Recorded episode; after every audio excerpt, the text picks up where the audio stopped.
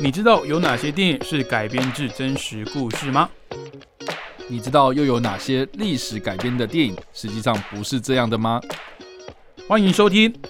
看电影学历史》。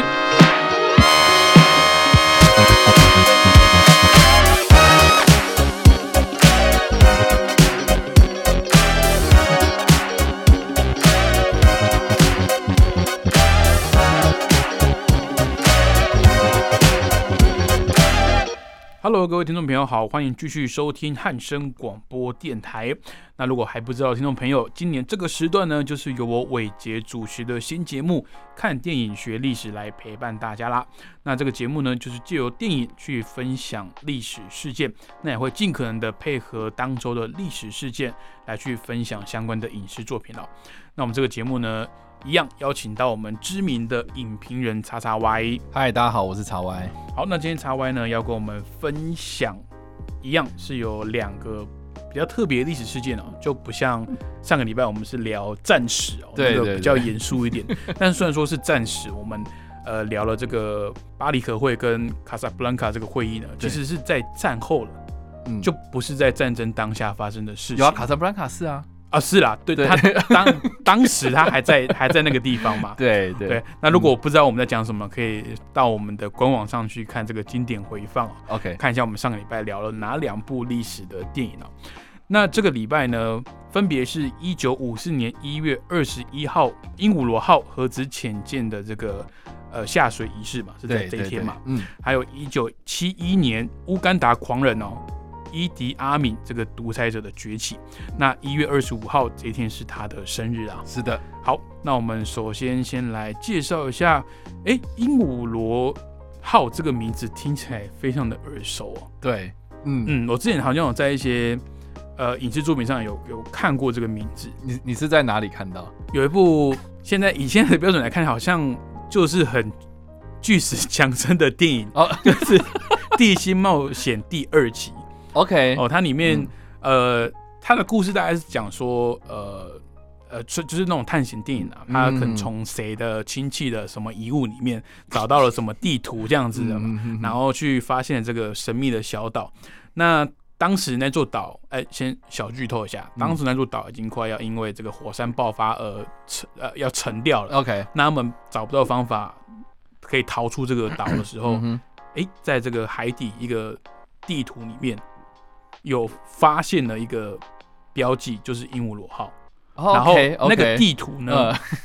我现在想起来了，因为我们刚刚在录录节目之前，才想说，哎，那尼莫船长有出现吗？嗯，他的鹦鹉螺号的拥有者，这个尼莫船长是有出现的，那个船的地点的那张。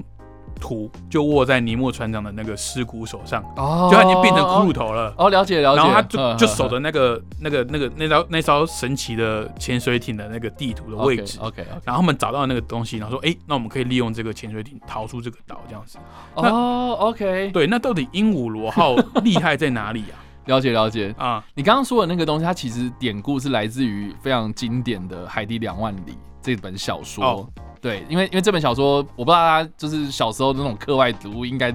多少会接触到了，就算是没有读到，应该也听过，也听过。对，甚至是日本他们也有做成动画嘛。我哎，这个哎怎么了？海底两万里这个作者哦，这个凡尔纳，对，他也创作了非常多的，包括我刚刚讲到的地心冒险，对对，他算是科幻小说之父。对，那他的小说本名是《地心游记》，那有另外一个比较知名的，大家可能。比较听过就是环游世界八十天，对对对对对，这个应该大家都是耳熟能详。之前也有被翻拍过这个电影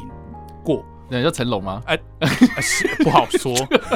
成龙那个版本有点有趣啊。我我觉得是呃，你不要认真看，是是有趣的一部作品。对对，就娱乐这样。反正呢，就是《海底两万里》这本小说里面呢，它所记录的是一个有，就是有一位名叫尼莫的舰长，他的这个潜水艇啊，就叫做。鹦鹉螺号，嗯哼，所以就是我觉得这个算是在呃西方人来讲，呃鹦鹉螺号这一个名称算是一个非常有地位、重要地位的一个象征。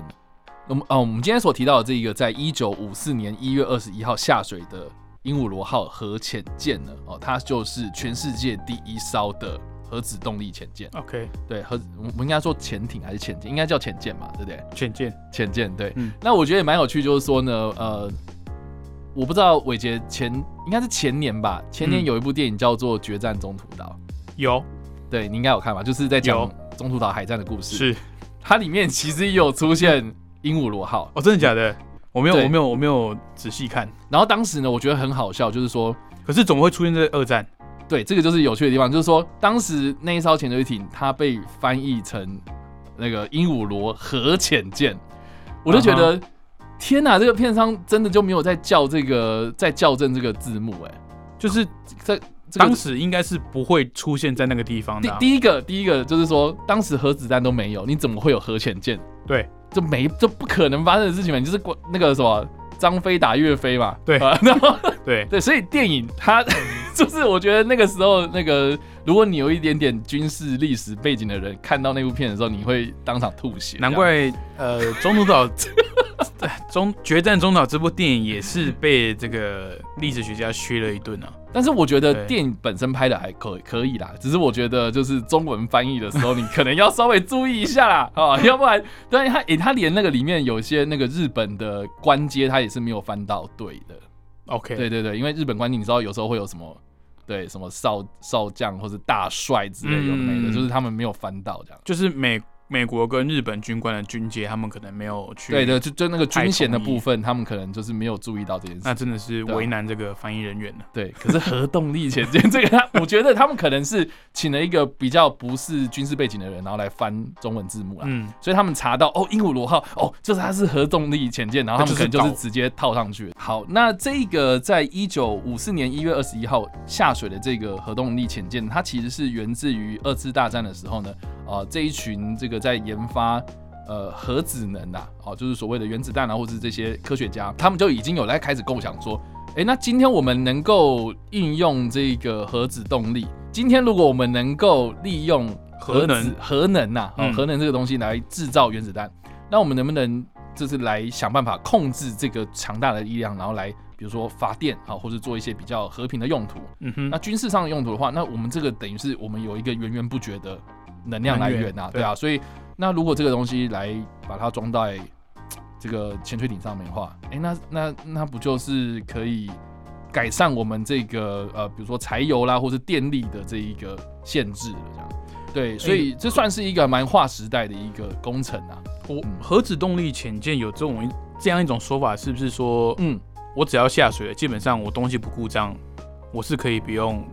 上靠岸的，，对不对？对对对对，我会一直走一直走，只要我上面的一些什么饮水跟饮食的补给是有持续的话，对，那其实我是可以不用靠岸的，对我会一直执行我的战略任务。对所以在这个现代的、啊，我觉得在现代的这个海军里面呢、核动力潜舰算是一个非常重要的一个编制嘛。嗯哼，对，但是我觉得在当时哦，这个鹦鹉螺号它并没有像现在这么的先进，他们嗯就是是一个算是实验品。OK，所以呃，他们他实际上有参与过哪些战争？其实没有哦，就是他不是一个拿来打仗的，它就是一个实验的作为这样。可是也是嗯因为这些、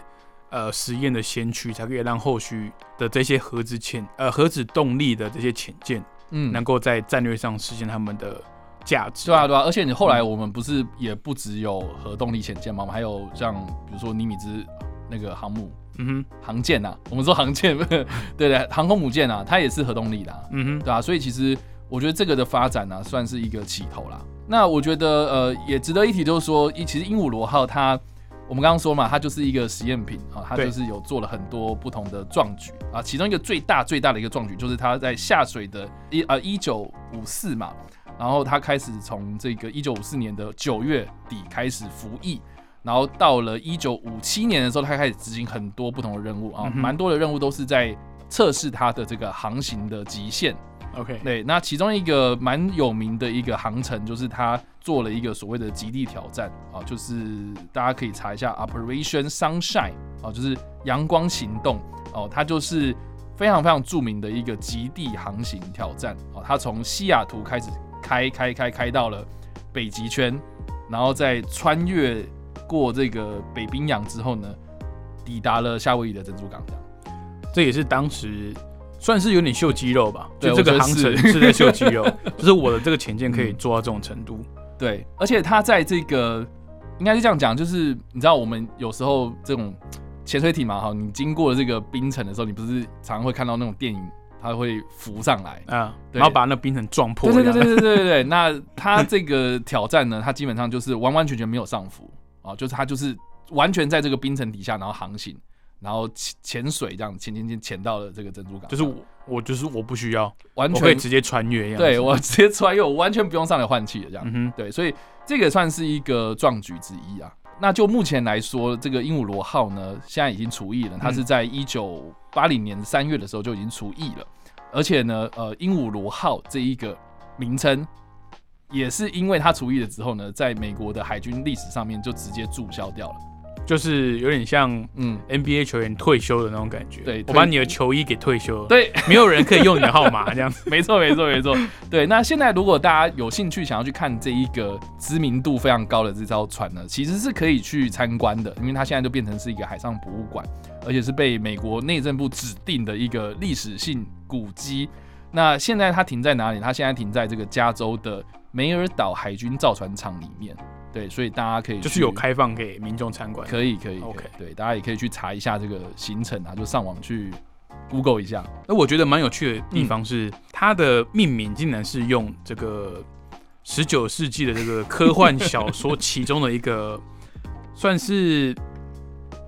它是虚构的浅见啊，对然后它竟然用了这么知名的一个名字，对，然后用在我自己的这个新型的潜艇上面、潜舰上面嗯来去命名，我觉得真的是蛮酷的。而且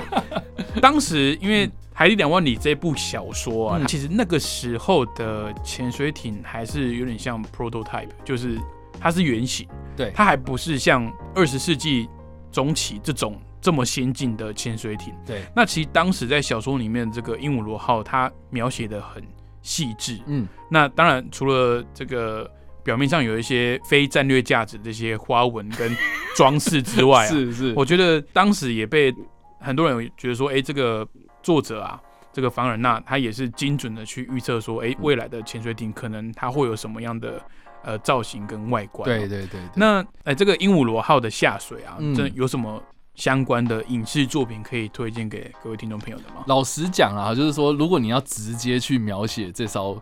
核动力潜舰的话，其实基本上没有。嗯，对，但是我觉得你可以从这个鹦鹉螺号的名称啊，去回回推到，比如说这个海底两万里啊，或者你刚刚讲到的这个地心冒险险第二集，对我觉得我觉得都蛮有趣，就是说它已经变成是某种文化象征的这样。嗯，那我觉得我个人还蛮推荐，就是说，如果你不想要看那么硬的什么啊，你要叫我去读小说，我不要这样。呃，有一部电影叫做《天降奇兵》哦，它里面也是有用这个海底两万里的这个尼莫舰长的鹦鹉螺号来作为元素这样子。那我觉得也蛮有趣，就是说《天降奇兵》，我不知道我以前有没有看过。我有看过，你有看过？嗯对，基本上看过了，应该会觉得说这个是什么大杂烩这样。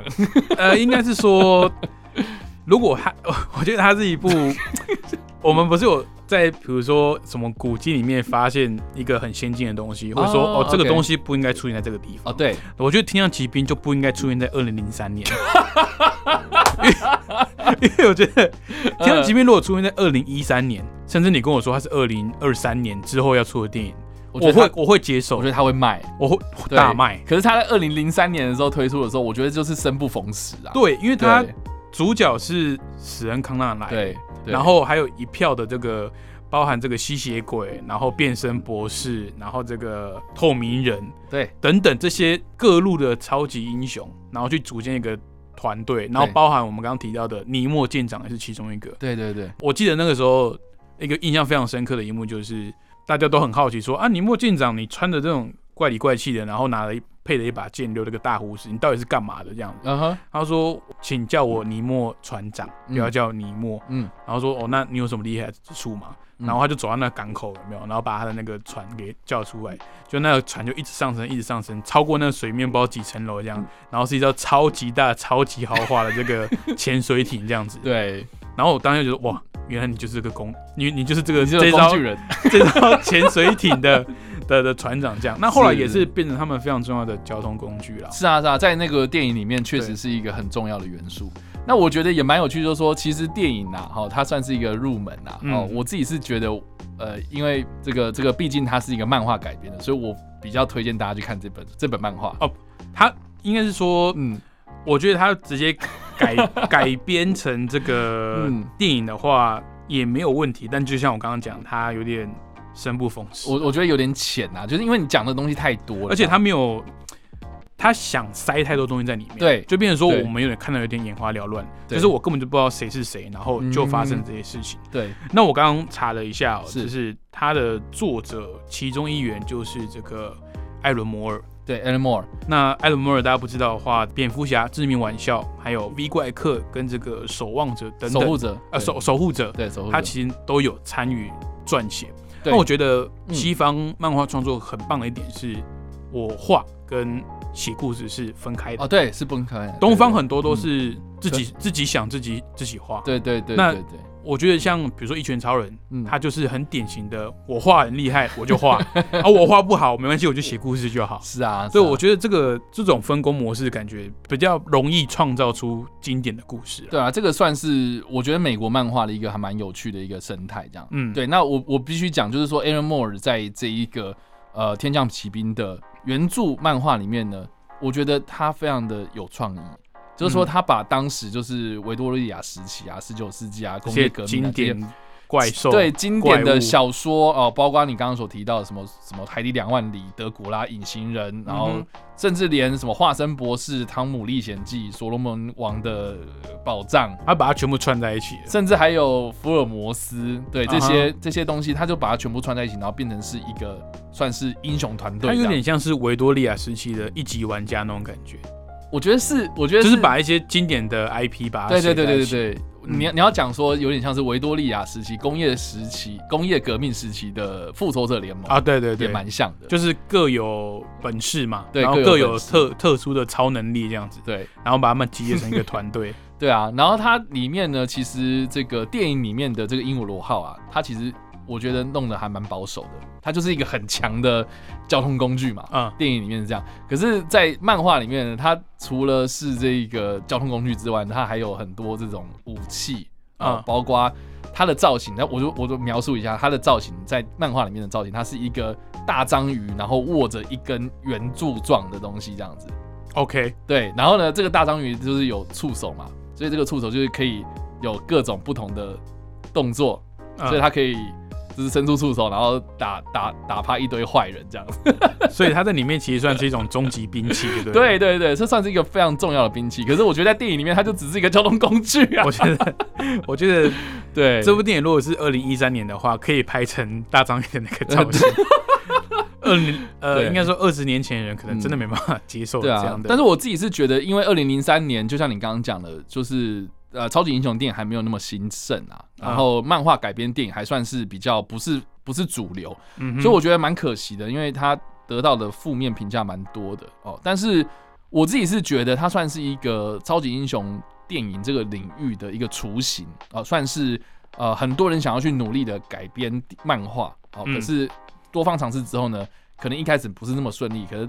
我们也要有这些。人拍这些片子，才会有现在我们看到什么复仇者联盟这种这么兴盛的这个产业。所以你说，嗯，这个概念，你看哦，钢铁人是二零零八年上映的，是它其实跟天降奇兵呢，二零零三年没有差很久，差五年了。对，所以那个时候其实漫威他赌上了一切贷款去拍这个这个复仇者联盟这个计划。对，第一集的钢铁人嘛，其实没有人看好的，包括你找。小萝卜到你对这个烫手山，大家说啊，你是疯了吗？对啊，你你找一个曾经有过吸毒不良印象的这个演员，这样你你你找这个不好的演员，然后这个剧本、导演也都换过好几首，你怎么能成功？嗯，但是你看他成功了，就一发不可收拾，直到现在已经过了。你看这样讲起来是真的很有时代感，已经过了十几年了。是啊，他还在持续的燃烧当中，包含这个。呃，上个月上映的蜘蛛人，嗯，都是他宇宙的一部分。那我们也都一直在期待在后续的发展。我觉得这个是，哎，你摊开整个电影史上，我觉得这个是很有趣的一个现象，就是呃，哪一种类型的电影在哪个时候兴盛，然后哪一种电影就会在哪个呃在哪个时代，它反而没有那么受到欢迎。嗯，就像以前可能外星人题材或是这个西部电影是非常火火热的题材，嗯可是到现在反而没什么人去拍西部电影。是啊，对，大家都着重在哎、这个比较科幻的，嗯，把外星人打我们，或是我们去打外星人这样子，就就所以这个蛮有趣的。我觉得大家有空的时候也可以去找看看我们刚刚提到那几部电影，虽然说都是呃可能以这个科幻故事为背景为基础去改编的作品，嗯，但是大家也可以去想，去换个角度来想，说，哎、比如说一八六零年代，这个十九世纪的时候，大家是怎么想象未来的科技可以发展到什么程度？对啊，对啊，对，然后他他在电影里面呢是用用什么方式来体现哦？嗯，而且我觉得这也可以回扣到我们今天所要讲的这个鹦鹉螺号嘛，嗯，它也算是一个第一艘核子动力潜舰。就我我们从从来都没有想过，在那个时间点，从来都没有想过说我们要把一个核能的东西，然后装在一个这么密闭空间的一个地方。对，对，而且我们也是因为有了鹦鹉螺号核动力潜舰，才会开始了后续的在冷战时期的这么多这种核动力潜舰的滥觞这样子。所以其实我觉得你你任何做任何事情，你都要有那个第一步啊啊！虽然第一步有可能是失败，或是它只是个实验性的事情，可是你总要有做那件事情，你才会有后续的发展啊。就是有各种天马行空的尝试跟对，想象，嗯，就像我们现在很多科技，其实，哎、在那个很久以前的一部影集叫《星际争霸战》。嗯哼，它其实在当时就有出现，当时的当时的人们连自动门是什么概念都不知道，，OK，可是在里面就是已经在运用了。当然，他们当时是用道具做出来的效果，可是现在我们会觉得自动门很奇怪吗？不会，是啊，是啊，我觉得这个是大家可以去看这些电影的时候稍微去回想一下，哎、搞不好我们现在的我们对未来是怎么想象？嗯，好的，那下一部电影呢？应该说下一个主题啊要介绍的主题哦，来自这个乌干达的狂人独裁者伊迪阿敏。那他的生日呢是一九七一年的一月二十五号。嗯，那推荐的电影这边直接跟哎，大家，等等等一哎下，我我讲错，他不是生日，哎是他当总统，哦就任吗？对他就任。那没关系，我们就继续来介绍。因为我想说，你当时给我的这个给生日，我想说哦，好像不太对。对啊，我想说怎么会？对对对，我不好意思，不没关系，没关系。那就是重你要重讲一次。OK，对。好，那接下来呢，我们要介绍的历史事件呢，来自乌干达的狂人独裁者伊迪阿敏。一九七一年的一月二十五号呢，这个伊迪阿敏正式的来就任。那推荐的电影呢，我们之前直接公布了啊，就是嗯《最后的苏格兰王》。那这部电影呢，呃，伟杰先分享一下我的个人的阴影哦，因为当 当时我看这部电影应该国小吧，你国小时候看还是的？国我反正是国小国中，年纪不大，天哪！你小六或国一。OK，然后当时呃，我们都知道这个电影都有分级嘛，但对其实当时这个出租电影到家里，谁知道你这个分级是什么？谁知道那个内容是什么？嗯？看起来感觉最后的苏格兰王哦，是个这个历史的纪实的电影啊，传记片嘛。那个时候我的爸爸都想说啊，大不了就像那个什么，哎、那个没有吉伯逊演的那部叫什么《英雄本色》，英雄本色了不起就是嗯战争会有一些、一些血腥的画面嘛，嗯那应该也还好。就我看完之后，我 真的是 童年阴影。真的是童年阴影，因为我不知道他会拍这么露骨，你知道吗？是是是是。那这个叉 Y 可以帮我们介绍一下这个伊迪阿明到底是什么样的一号人物吗？我觉得蛮有趣，就是说我在看到这部片的片名的时候，我觉得很莫名其妙。嗯你不是在讲一个非洲人的故事，为什么你跟我讲说是苏格兰王？啊、对，我不知道大家有没有类似这种感觉，还是那为什么是最后的苏格兰王？对，因为我觉得蛮有趣，就是说我们在讲伊利阿敏之前，我们要先讲一下这个乌干达这个地方。嗯哼，对，不是瓦干达，是乌干达。对，五干 等一下，等一下，我我等一下这个，你讲这个，我要我要补充一个，瓦干达不是一个真实的地方，不是 大家真的不要在，我我 我之前在脸书上面，呃，我也没有要跟他吵，你知道吗？然后我就留言，然后然后留到之后不知道什么讲什么，说你这样就是不尊重什么乌那个瓦干达什么。我说我这个那种我干嘛去不尊重一个虚构的国家、啊？他说我不尊重非洲的什么历史，我说这个不是一个真的国家、啊。OK，然后他就说什么哦是哦，所以电影影都是骗人的哦。说电影没有骗人，只是漫画里面这个就是一个虚构，它是虚构的地方。对啊，所以跟大家理清一下，下次跟人家争论什么事情的时候，不要把瓦干达搬出来变成你的论点，会被人家笑。对，它是乌干达，乌干达，乌干达，它是一个非洲的内陆国家。对，然后它的南边呢是跟坦桑尼亚连接，然后是中间隔了一个湖泊这样子。OK，对，那乌干达呢？呃，我觉得蛮有趣，就是说你知道大英帝国嘛，以前就日不落国啊，很多地方世界各地都有这个领地嘛，那乌干达就是其中一个啊，所以它算是这个这知道怎么讲大不列颠联邦吗？啊，就是英国的这个系统。OK，其中一一一个算是一个外面的殖民地就对了。对，所以其实这个阿米娜她出生的时候呢，她其实是在一九二五年的时候出生，但是我们不太确定她是几几月几日出生的，所以只只能说她是在一九二五年的时候，当时就是英国的殖民地。对，然后当时的这个乌干达呢，也不是一个独立的国家或是一个独立的领地，它就是跟肯雅是在一起的。它不是一个独立的政权就对了。对对对，它是就是等于是说，英国就把这个地方跟把乌干达跟肯雅是划在同一个地方，然后是变成是呃有一个叫做英国应该说英王非洲步枪团的其中一个据点这样。OK，对对对。那当时这一个呃阿敏呢，他就是在就是所谓的瓦乌干达不是瓦干达乌干达保护国的这个。状态之下，然后出生，然后他是成长背景是这个样，所以他对英国其实是很向往的，嗯哼，而且他又非常特别喜欢苏格兰这个地方，嗯，所以他其实上任之后，他就自诩自己是苏格兰王这样，嗯，所以这部片的片名才会叫做最后最后的苏格兰王，对对对，是这个原因这样子，所以他的背景其实是跟英国有关啊，那那那我觉得蛮有趣，就是说，呃，阿敏他是这个呃文盲啊。半文盲出身，就是他有受过一点点教育，可是他只有上到小学四年级。嗯，然后他就是这个后来就加入军队，然后开始从军。嗯哼，就等于是他是一个军人。那当时这个我刚刚说了嘛，哦，就是英国的殖民地，他们是有是所谓的步枪团，所以他是算是这个非洲步枪团的其中一个成员。嗯哼，然后也是因为在里面就是表现还不错，然后就就就一路这样子扶摇直上，然后就是慢慢慢慢当上了一个比较领导的地位。然后呢，他在这个一九六六年的时候呢，啊，他就成为了当时的这个乌干达的武装力、武装势力的其中一个副司令。OK，对。然后呢，当时就是他们有去援助刚果，然后而且又偷运了很多黄金，所以都变成是他中间就是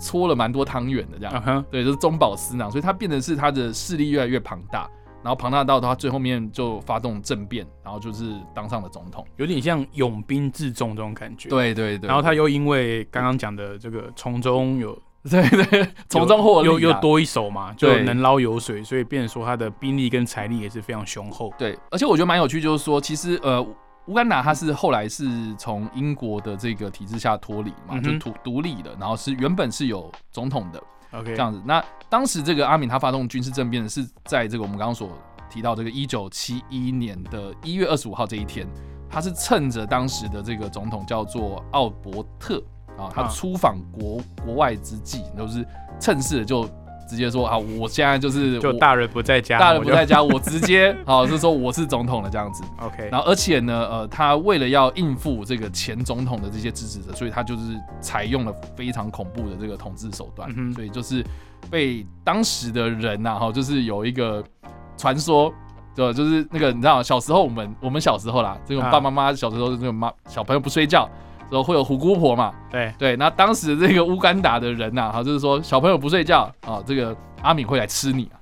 对，就是这 个这个阿敏会吃人的这个传说就很多这样子，在当地就是有很多这样的流传。嗯，那我觉得，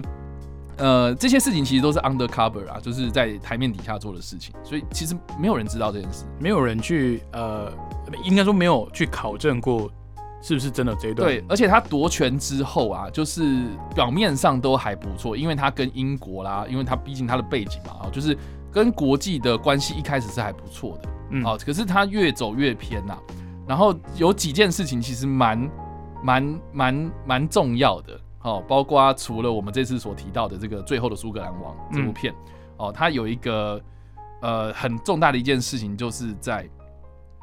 等一下哦。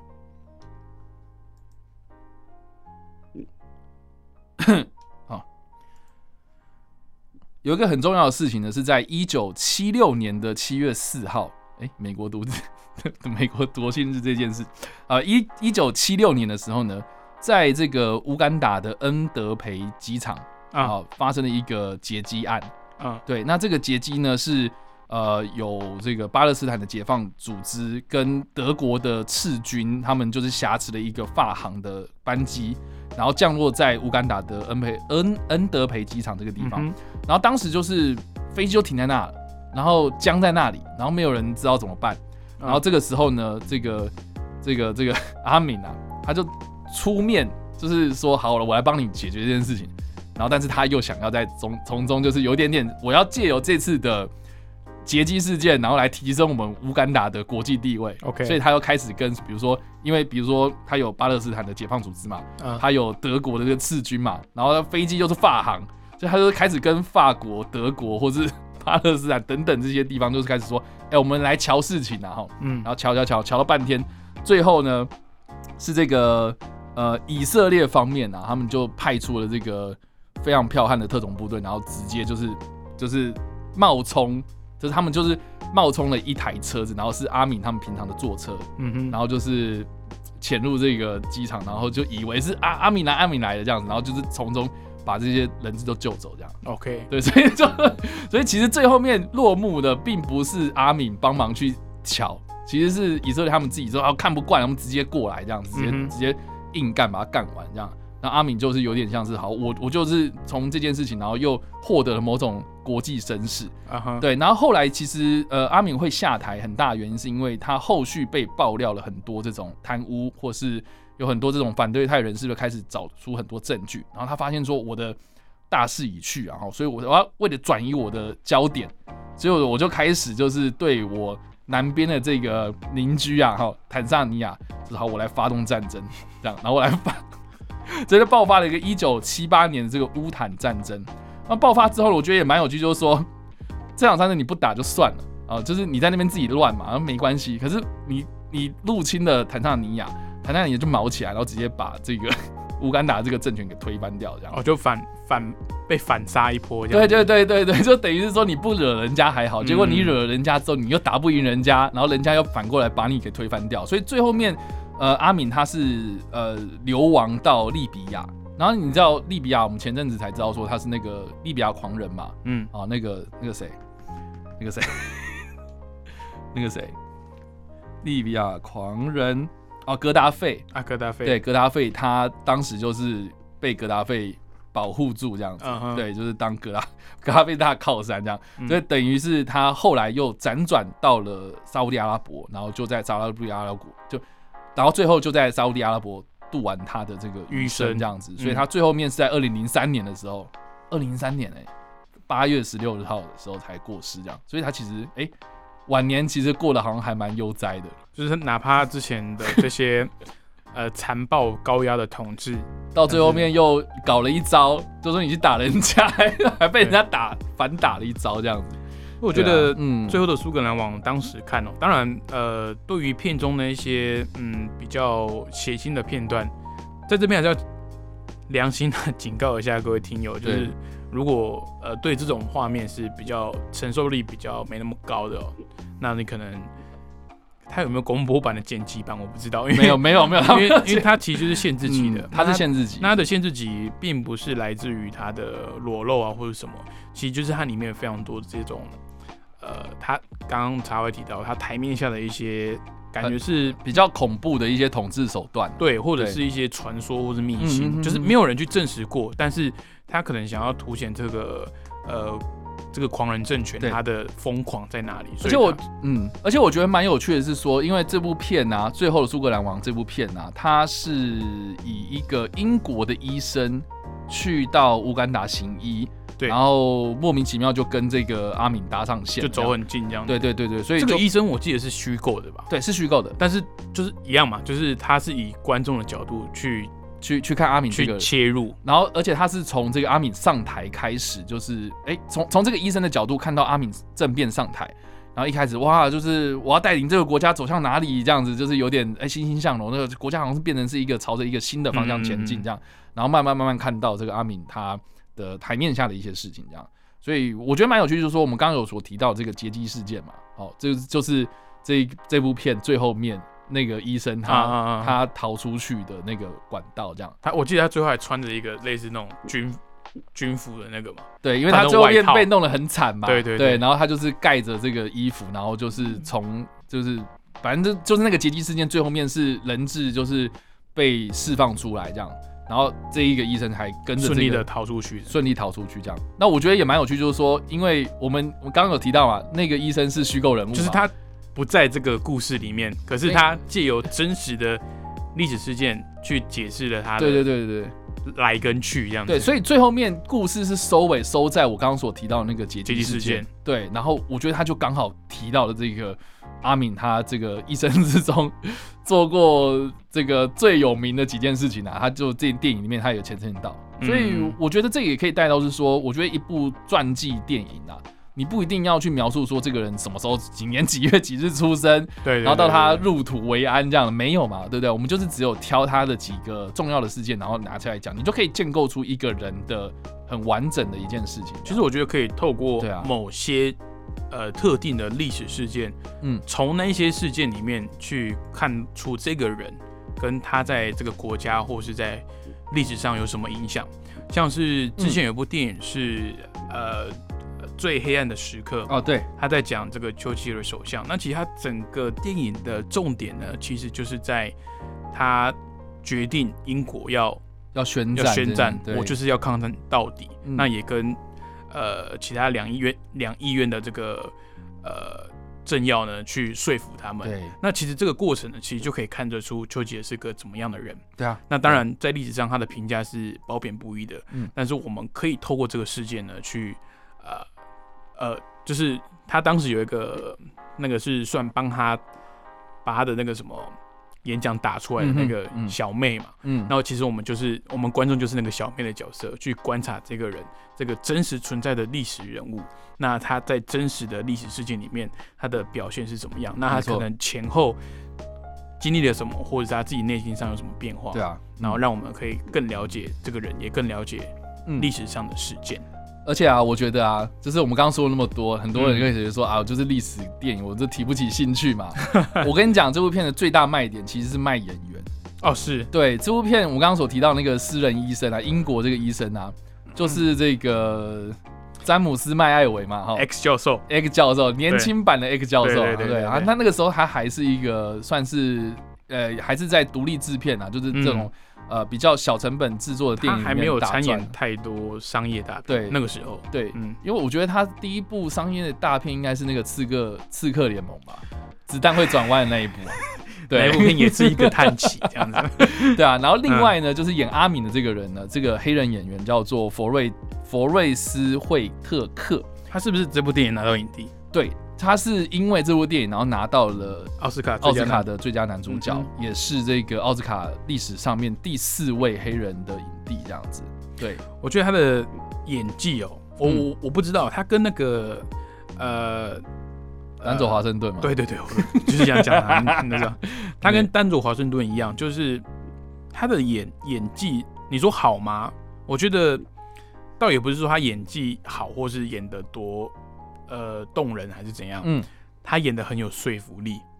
我觉得演技到一个境界，就是变成说他不是在演戏，嗯，就是他是在变成那个角色了，嗯，让你觉得你他不是在演戏。对对，就像这个丹佐华盛顿，我非常印象深刻，是他在《迫在眉睫》这部电影里面饰演一个非常绝望的父亲啊。那他当时演就是最后他。自杀，然后把他的心脏捐给他的儿子的时候，那一段我我不管看几次，我还是会很感动。对。他不像是在演戏，真的，就是他会觉得说你就是真的小孩遇到那种困境，然后呃已经快要崩溃的那个边缘这样子。那这个不好意思啊，佛瑞佛瑞斯惠克特对，这个佛瑞斯惠特克啊，他的名字很难。对。他当时的这个演技，我也觉得是。你可以看到出一个他可能小时候没有读过什么书，那又嗯掌握了这么大的权力嗯跟兵力，然后可能一跃之间变成一个国际间的一个独裁的领袖，嗯那他怎么去平衡他内心的那些冲突？嗯我觉得这个是这个演员他在这个角色里面他会很难去比拟的，因为你不是他，你怎么知道？可是他演起来就像我刚刚讲的，是非常有说服力的。对，所以，呃，透过这些优秀的演员，我们也可以多多少少的去呃揣呃揣测说这些历史人物当时在那个氛围下的压力。而且而且我觉得蛮有趣，就是说我们现在也可以找很多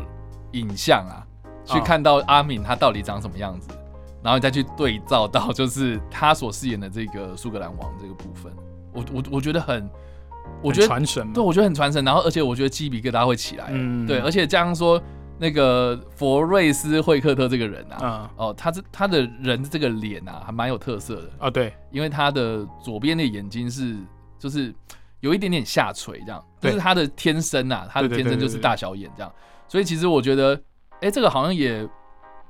嗯，你你要说他演的像吗？就是阿阿敏没有这样子嘛，嗯。对，可是你你你在看这部电影的时候，你会觉得说，对，这个就是阿敏的感觉，啊、可是可是他的脸跟他对不上，对不上，因为因为就就好像不是那个样子。但是我是觉得说，呃，这也可以牵扯到，就是说，如果我们今天要演一个历史人物，我们是要演到他怎么样才叫像这件事情。就是除了外观像之外，对啊，就是你的，比如说好，我可能是美国演员，我要演英国皇王妃好了，嗯，我这个口音我要揣摩的很像，那我这个神韵或者是呃一些表情，跟我对一些事情的反应，嗯，要怎么去？因为像尤其是演这种我们可能现在人有有看过有遇过的人，那他会更有挑战性，因为你会被验证。对，你不是演一个就是没有影像、没有照片的时代的古人，嗯哼，那当然就是你自己去发挥嘛。可是这个形象是到你看他到二零零三年才去世嘛，嗯，那这个其实算是近代史上一个非常呃著名的人物。对，那你要怎么去揣测他的他的当时的那个情境跟心境是怎么样子？对啊，嗯，所以非常推荐大家可能去看。好，那今天推荐了一样介绍了两个历史事件，分别是一九五四年一月二十一号美国的鹦鹉螺核子动力潜舰的下水，跟一九七一年一月二十五号这个乌干达的狂人独裁者伊迪阿敏的就任。那电影呢，分别是哦和呃鹦鹉螺潜舰的话，在很多电影都看得到，包含这个海底两万里。那最近的比较近的有《天降奇兵》这部电影，以及刚刚提到的呃《地心冒险》第二季哦，这个巨石强森式的这个电影哦。那另外这个伊迪阿米呢，只是有最后的苏格兰王。那这部电影呢，它除了故事呃是传记型的电影之外呢，它的演员阵容也是非常的坚强。那有兴趣的听众朋友可以去找这两部电影来欣赏。好，那最后叉叉 Y 一样交给你，哦，好，等一下你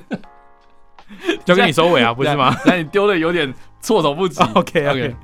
好的，那大家如果想要听到我分享更多电影或是有关电影的幕后一些冷知识的话，欢迎就是追踪我的频道啊、呃在脸书、IG、YouTube 或是 Podcast 的各大声音平台上面呢，都可以直接搜寻“叉叉 Y 跟你看店”，就可以看到我任何的内容喽。好，那今天的节目就到这边，不要忘记下个礼拜同一时段，我们准时在空中分享更多跟历史相关的影视作品哦。今天也谢谢叉叉 Y，我们下个礼拜再见喽，拜拜。拜拜。